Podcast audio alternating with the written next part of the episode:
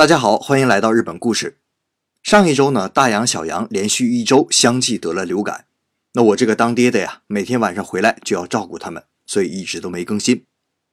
大洋的流感呢，是被幼儿园班上的小朋友传染的，回家之后啊，又传染给了小杨。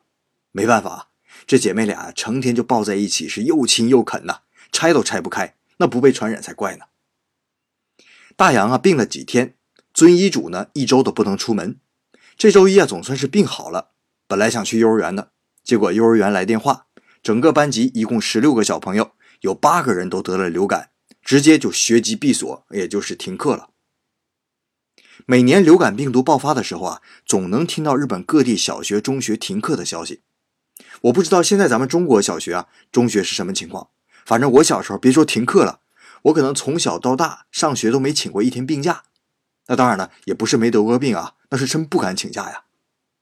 好像就是非典流行那年，好多学校都停课了啊。本来挺兴奋的，我们也能停课啊。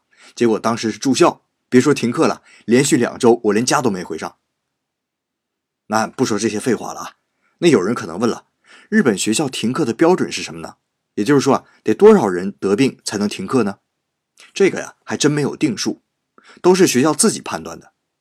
因为有的学校一个班级人比较多，比如说四十多人，那当然了，这在咱中国那都不叫事儿。我初中的时候一个班七十人呢，那当然了，咱们中国嘛，地广人多嘛。那日本呢，也有的学校啊，也是一个班才五六个人的。那要是都一刀切的话，比如说百分之十就停课，那五六个人的班级只要有一个人病假，全班就得停课了。所以啊，一般呢都是学校自己判断。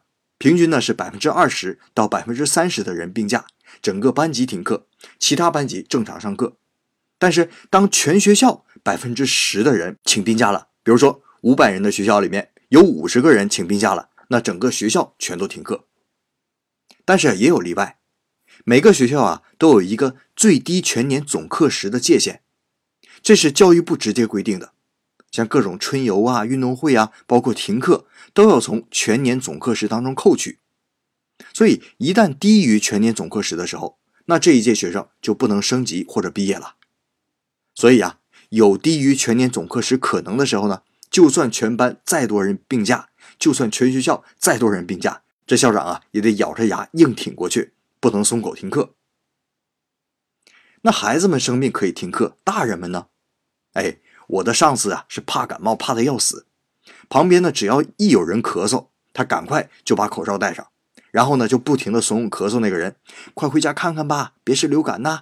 哎，手头有什么重要紧急的工作没有啊？没有啊，没有，赶快回家呀！但只要一发现疑似流感，马上这个人就在家隔离治疗，只要有医生的诊断书，就可以在家里休息一周，啊，这是半强制性的，并不是你不上进啊。而是你一旦去公司，就有可能传染到其他同事，带来更大的损失。所以啊，我在有些地方啊看到国内有的朋友得了流感还坚持上班，哎，还挺为自己这种上进的努力感动的。哎，这真不是感动的地方啊！为别人考虑考虑，也请你啊一定要休息啊，这是公德心嘛。好了，这就是咱们今天的日本故事，感谢您的收听，咱们明天再见。